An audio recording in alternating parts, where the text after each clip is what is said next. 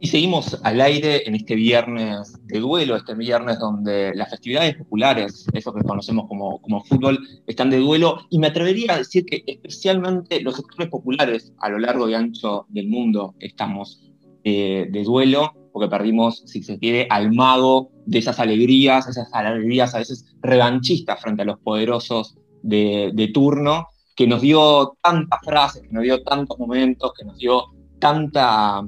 tanta esperanza por lo cual soñar. Y hablando de soñar, yo creo que efectivamente, quizás acá sea excesivamente patriota, pero no se podría pensar a Diego por fuera de Latinoamérica, por fuera de ese continente de lo real maravilloso, donde efectivamente esos momentos de magia ocurren y donde esas pequeñas venganzas frente a los poderosos eh, ocurren. Y para hablar un poco de Latinoamérica, para hablar de nuestro continente, tenemos a Laura Capote, quien es miembro del ALBA Movimiento e investigadora de la Tricontinental, y que le agradecemos muchísimo por estar este viernes tan doloroso junto a nosotros. Laura, muchas gracias por venir. A ustedes, muchas gracias Gabo por la invitación. No voy a poder eh, evitar preguntarte, pero tal vez solamente para que lo vayas pensando durante la entrevista, ¿Con qué Diego te quedas? ¿Con cuál de todos esos Diegos eh, son la figura que por lo menos hoy tendríamos que poner como estampita en la, en la billetera, estampita en algún tipo de santuario pagano de nuestros pueblos rebeldes? Preguntarte para que me lo digas al final de la, de la entrevista, pero antes que eso, vamos a viajar un poquito hacia Colombia, ese país que muchas veces nos duele, pero que paradójicamente parecía ser un lugar donde pasan cosas terribles, pero donde también anidan un conjunto de esperanzas, y particularmente a partir del año pasado, con las movilizaciones que se fueron generando y con los actos heroicos de, resistencia. Para quienes no estamos tan entrados en estos temas, para quienes no conocemos mucho la historia de, de Colombia, lo cual es paradójico, porque pareciera ser que pese a lo terrible, las cifras, pese a lo terrible de la situación, no es parte del debate público de los medios de comunicación, etc. ¿Nos podrías hacer una pequeña radiografía de cuál es el estado de Colombia hoy 2020? Y es un reto, es más difícil que la pregunta del Diego, pero, pero te diría, Gabo, que Hoy en Colombia, para quienes no tienen ni idea, eh, primera información importante para dar a los argentinos, Colombia queda en Sudamérica, no en Centroamérica. Digo, una invitación a algo que muchas veces nos pasa acá en Argentina y es como que creen que no saben por ahí en qué lugar de Centroamérica está. Bueno, Colombia está en Sudamérica, en un lugar que no, además de que eh, digamos, físicamente es, es, un lugar muy rico en su flora, en su fauna, en su biodiversidad, pues también está en un lugar geopolítico muy importante para nuestra región, está al lado de la hermana República Bolivariana de Venezuela, está en el punto de conexión entre el Atlántico y el Pacífico, eh, tiene una gran cantidad de recursos naturales que por supuesto el imperialismo busca eh, sacar y que lo ha logrado hacer a partir de, de, la caracterización del Estado colombiano como un Estado alineado a los Estados Unidos desde el siglo XIX. Así que en ese marco, pues digamos que Colombia después de eh, llevar casi 60 años de un conflicto político, social y armado muy agudo, como tú dices, eh, muy triste en las cifras de lo que ha significado la guerra, pero a la vez muy orgullosos y orgullosas de lo que ha sido la resistencia del pueblo colombiano ante un enemigo del tamaño que es el enemigo no solamente de la derecha colombiana, sino como digo, el enemigo concreto y real, que es el imperialismo norteamericano en nuestro caso, pues todos aquellos que quieren avanzar en contra de, los derechos del pueblo colombiano, ¿no? Eh, este, en este momento, digamos, el año 2020 ha sido un año muy, muy dramático para la situación en materia de derechos humanos en Colombia. Eh, solamente en 2020 van más de 300 líderes y lideresas asesinadas, más 200 excombatientes o firmantes de paz, es decir, 500 personas asesinadas por razones políticas solo en 2020. Eh, y en la cifra, digamos, en general que se maneja desde la firma de los acuerdos de paz entre el gobierno colombiano y las FARC-EP, eh, que es diciembre de 2016, de ese momento a la fecha van eh, más de 1.600 personas asesinadas por esas razones, ¿no? Entonces, eh, como tú dices, es bastante ruidoso que esté pasando eso en un país de nuestra región y que no tengamos ni idea y que en la gran mayoría de, nuestra región pues no aparezca eso en las noticias o que sea tal vez una fecha anecdótica de recordar la firma del acuerdo, o que sea tal vez una cifra anecdótica como si los colombianos y las colombianas fuéramos números y no personas. Entonces, eh, digamos que es la situación eh, en materia de derechos humanos muy dramática, sí, eh, en materia de movilización social es uno de los momentos más álgidos, producto también de dos años de, gobierno de Iván Duque, digamos que es como el candidato que orientó Álvaro Uribe Vélez y que efectivamente pues ganó la presidencia y lo que ha hecho es profundizar no solamente modelo neoliberal, sino un modelo neoliberal de guerra, que es lo que desde los movimientos sociales planteamos eh, muchas veces, ¿no? Que el neoliberalismo pues ha estado en nuestra región, atraviesa nuestra región, pero en la versión colombiana es una versión armada eh, por parte del Estado, es una versión que persigue, es una versión que encarcela, entonces, en ese marco, pues la resistencia antineoliberal, pues digamos que es de cuerpo a cuerpo eh, y es tremendo, digamos, el, nivel de movilización que ha habido, por lo menos desde el año pasado. Eh, durante todo este año, pues a pesar de la pandemia hubo grandes movilizaciones y bueno, también porque eh, digamos que el gobierno colombiano no escatima en profundizar la violencia y bueno, por ende la gente tampoco escatima en movilizarse en contra, en contra del Estado, pero digamos que así con una gran pincelada eso es lo que viene sucediendo en Colombia ahora. Es paradójico esto, ¿no? Porque si uno leyera los diarios o cualquier lector, lectora atenta de los diarios argentinos, o me atrevería a decir de la prensa internacional, todos los que seguimos los diarios sabemos que en Venezuela y en Cuba se violan los derechos humanos, pero de estas cifras que vos decís, pareciera que nada, no, no hay nada, pero tampoco es que hay cifras sobre la violación de los derechos humanos en en Cuba y en Venezuela. Será parte del artilugio de los medios de, comunicación. Pero me quería detener sobre algo que vos decías, que me parece muy interesante, que tiene que ver con el neoliberalismo, la, cómo se articula el neoliberalismo en Colombia y en esta perspectiva casi belicosa que tiene de instalar este régimen de, extracción hacia, lo, hacia los pueblos. Quería preguntarte qué pasó entonces desde la firma de los acuerdos de la paz allá por el 2016 hasta ahora, donde parece ser que no son, como diría la derecha continental o como diría los medios hegemónicos de, de comunicación, las organizaciones armadas las que están rompiendo los acuerdos de la paz, sino que es el propio Estado el que está tratando de, por vía o, omisión o por asesinatos, encarcelamiento, tratar de dejar trunco estos acuerdos. Yo quería preguntarte qué estuvo pasando en estos cuatro años, pero sobre todo, ¿por qué es importante avanzar en la pacificación del conflicto en Colombia? Pues mira, Gabo, en estos cuatro años, desde la firma del 2016, digamos que se dio un escenario que que yo creo que es importante decirlo, no es que los movimientos sociales y las organizaciones, en este caso la, organización armada, las FARC, no supiera que el Estado colombiano pues es un Estado pérfido, decimos nosotros, ¿no? Traidor, digamos, que, que llega a acuerdos que es de, entrada sabe que no va a cumplir. Eso, digamos, que era, por supuesto, estaba presupuestado en, en el marco de la, de la transición, digamos, de este proceso de paz,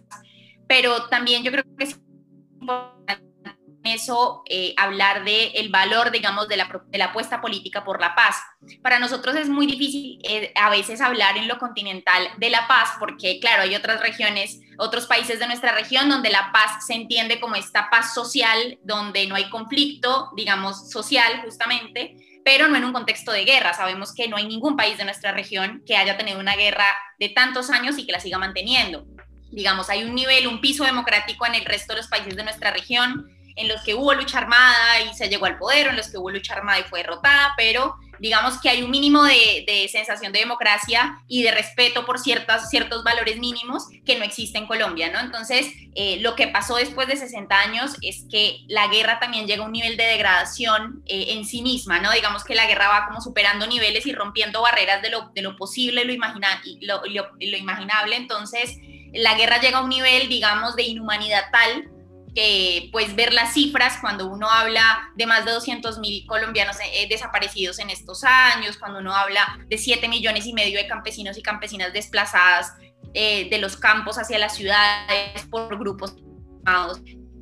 como los paramilitares, etcétera, eh, pues de alguna manera uno ve que hay un saldo y una necesidad de hacer la paz como una decisión política eh, y sobre todo también en términos de la característica de por qué hay una guerra, ¿no? Por eso desde los movimientos sociales insistimos permanentemente en hablar de un conflicto político, social y armado, no un conflicto armado, porque no es que un par de, de gente desocupada eh, se fue al monte y montó una guerrilla, digamos. Eh, precisamente esto se da por el eterno problema de la tierra en nuestra región, que es un problema absolutamente continental, eh, de la desigualdad y, la, y, sobre todo la desigualdad en el acceso a la tierra, ¿no? Entonces, en ese contexto es que eh, las FARC, pero no solamente las FARC, sino el, el, movimiento social en Colombia y el pueblo colombiano toma la decisión, digamos, de hacer este, estos acuerdos, unos acuerdos que estuvieron acompañados por movimientos sociales y que el texto mismo del acuerdo, también un poco respondiendo lo segundo que me preguntabas de por qué es tan importante implementar esos acuerdos firmados, eh, es porque si ustedes leen las, las 300 y pico de páginas que es el acuerdo, eh, se dan cuenta que en realidad el acuerdo de paz está pensado para la mejoría de la situación del pueblo colombiano y ni siquiera específicamente en ventajas para la organización armada, ¿no? En realidad el, acuerdo está pensado sobre las causas originarias del conflicto, es decir, eh, la reforma rural integral, la participación política, el rol de las víctimas, el problema de los cultivos de uso ilícito, esos son como los puntos del acuerdo que son problemas para la sociedad colombiana, no son problemas de las FARC o son problemas de un grupo específico. ¿Y qué ha pasado en estos cuatro años? Eh, ni, ni, el gobierno de Santos, que fue quien firmó el acuerdo, ni el gobierno de Duque, que fue el que continuó, eh, han tenido una real voluntad política de implementar esos acuerdos, porque ¿qué implica implementar los acuerdos de paz? Implica simple y llanamente cambiar muchos elementos que son característicos del modelo productivo en Colombia y sobre todo también la relación de dependencia que existe con los Estados Unidos, eh, replantear la forma de propiedad que hay de la tierra, replantear los latifundios, replantear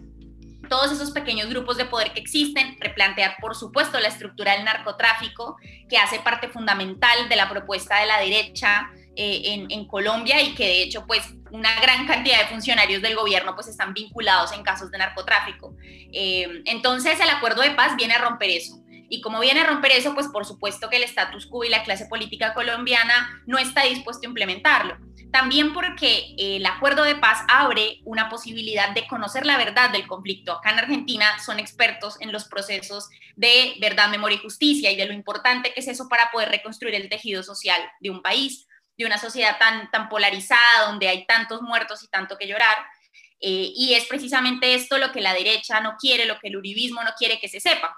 porque no quiere que se sepa la responsabilidad que tienen los civiles eh, en ese conflicto, ¿no? Eh, que no fue, no fue solamente en esto de la teoría de los dos demonios, como también se sucedió en Argentina, de creer que simplemente eran unos malos peleándose entre sí,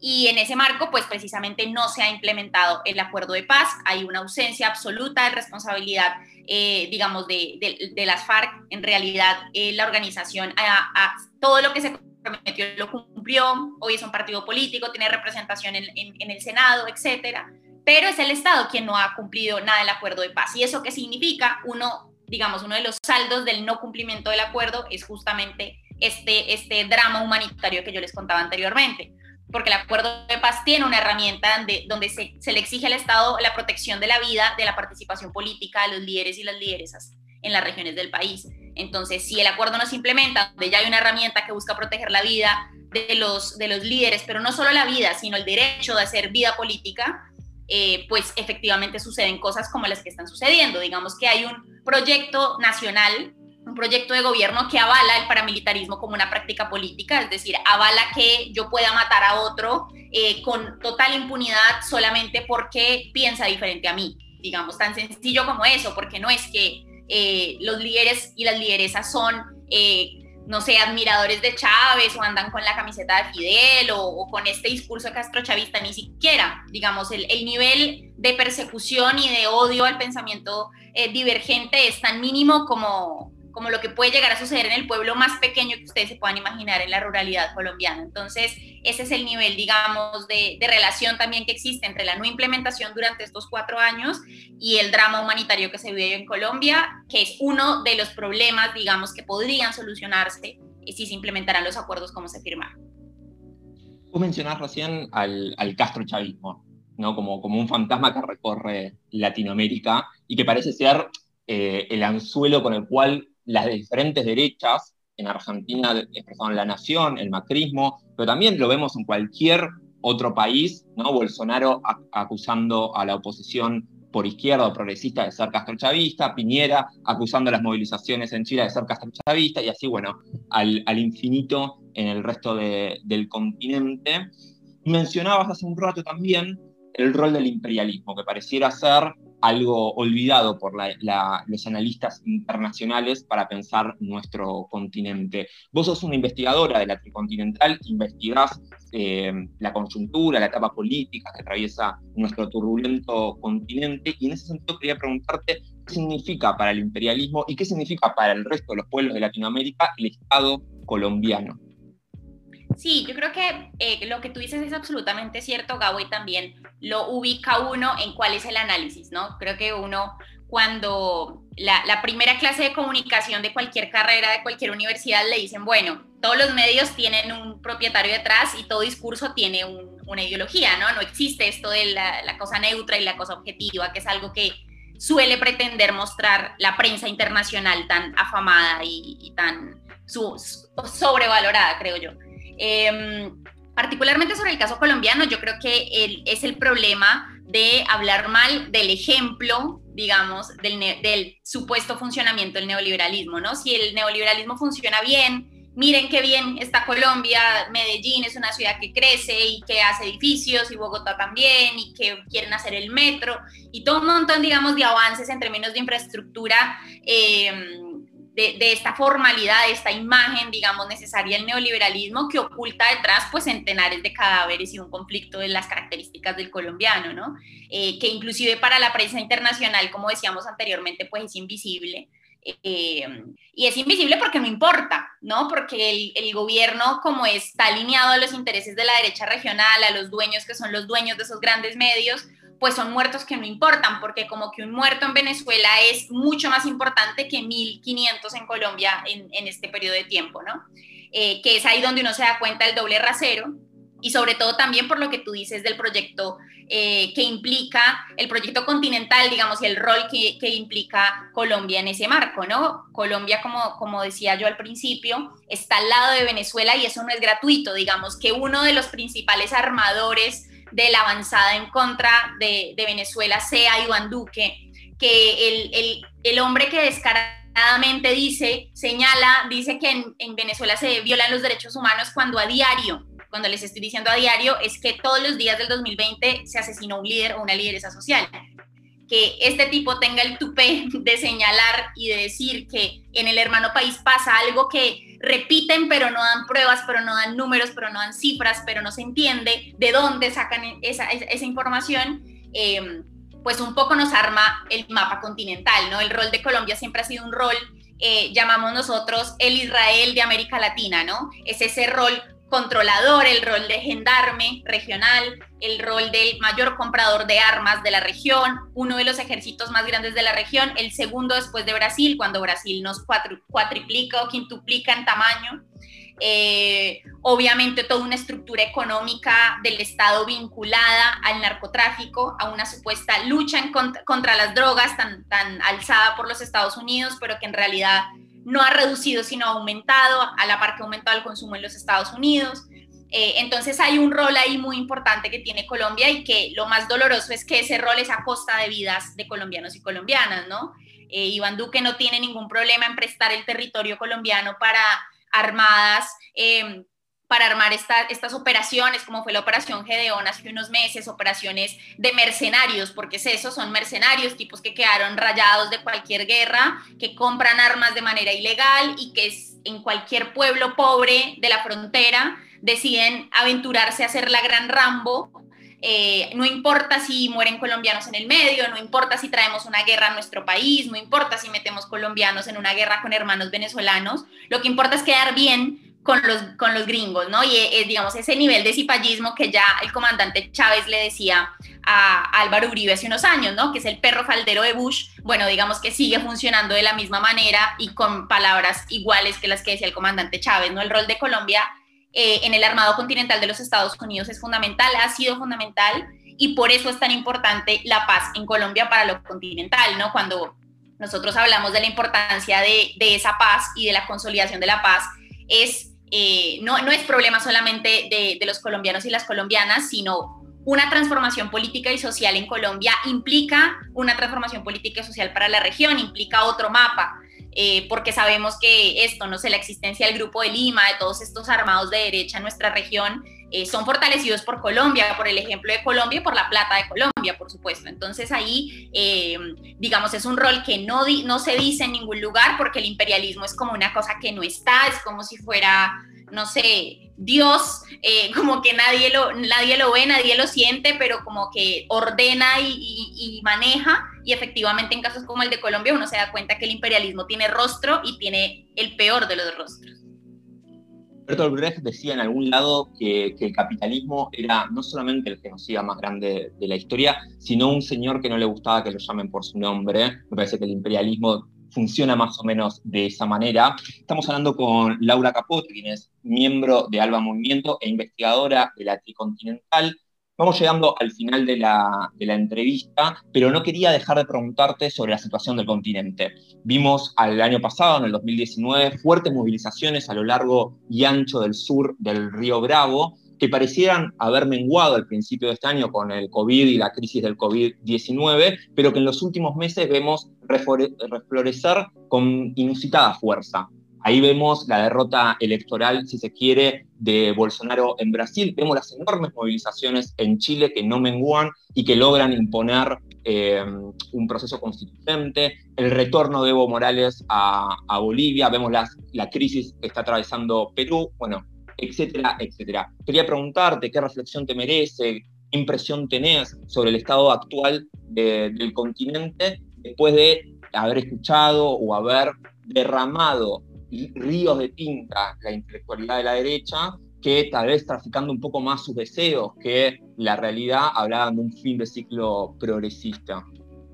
Sí, yo creo que un poco algo que nos deja el 2020, este año en el que han pasado tantas cosas tan horribles como la muerte del Diego, creo que algo bueno eh, que yo termino de no odiar este año precisamente por esas cosas, y es que eh, logramos entender que el continente todavía está en disputa. Digamos, a mí hay una frase que me gusta mucho que, que utilizan los argentinos en las, en las canciones, que es no nos han derrotado, ¿no? Y a veces tú no crees que lo derrotaron, ¿no? Como que dice, bueno, sí, hicieron un golpe en Bolivia, están a punto de invadir Venezuela, los cubanos los tienen bloqueados por todo lado, etcétera pero después vienen los pueblos y le demuestran a uno que uno está totalmente equivocado. Eso es impresionante y es, digamos, la fuerza que tiene este continente que, y en realidad este continente del sur global, ¿no? Es algo que pasa en el sur de Asia, es algo que pasa en África, eh, y es la, conciencia plena que tienen los pueblos cuando saben que, que, hay, que hay proyectos que no les convienen, ¿no? Como lo que sucedió en Bolivia, ¿no? Que, que además fue tan indignante para muchos y muchas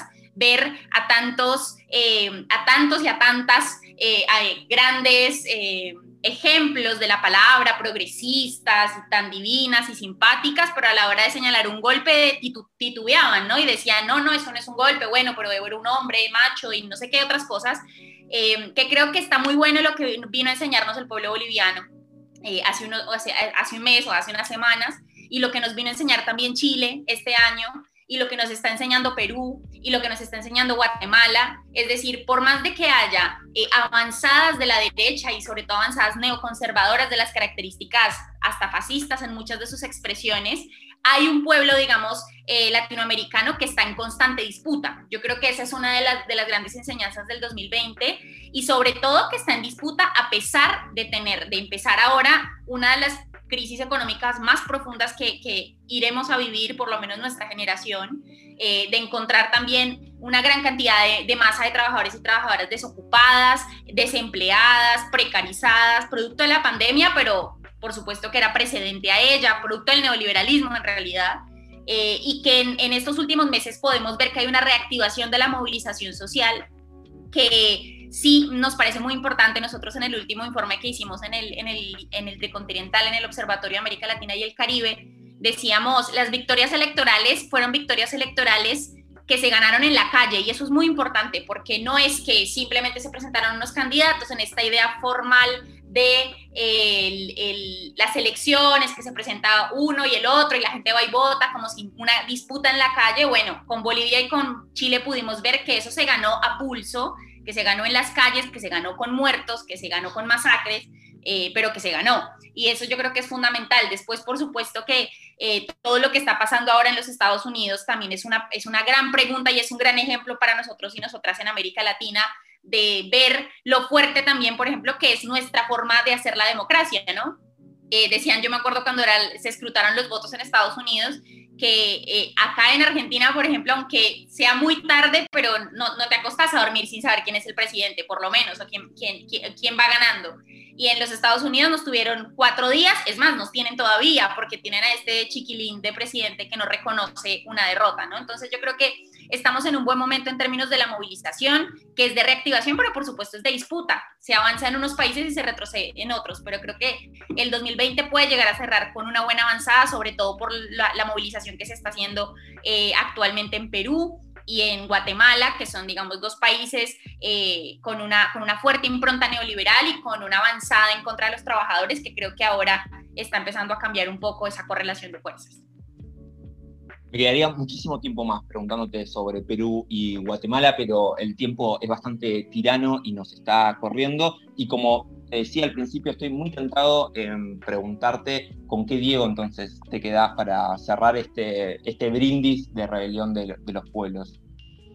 Mira, yo creo que me quedo con el Diego que hace que tanto liberal y tanto posmoderno eh, clase mediero se indigne, con ese. Si es el más contradictorio, con ese. Si es el que odian con toda su alma y lo desprecian por negro y popular, con ese. Me quedo con el que la gente que no quiero odia. Ahí sí, como, como decían cuando murió Chávez, mira quién lo llora y mira quién sonríe y ahí vamos a saber qué tipo de persona es. Hablábamos con Laura Capote, quien de manera muy provocativa llama, exhorta a que sigan llorando los gorilas. Está bien, ¿no? ¿Entendí bien lo que decías? Lo diría con las palabras del Diego, pero no es políticamente correcto. Está bien, está bien. Estamos en horario de protección al menor. Muchísimas gracias, Laura, por estar con nosotros. muchas gracias a ustedes. Qué lindo. Abracitos. Seguimos en Densa, vamos a escuchar un tema si les parece y seguimos.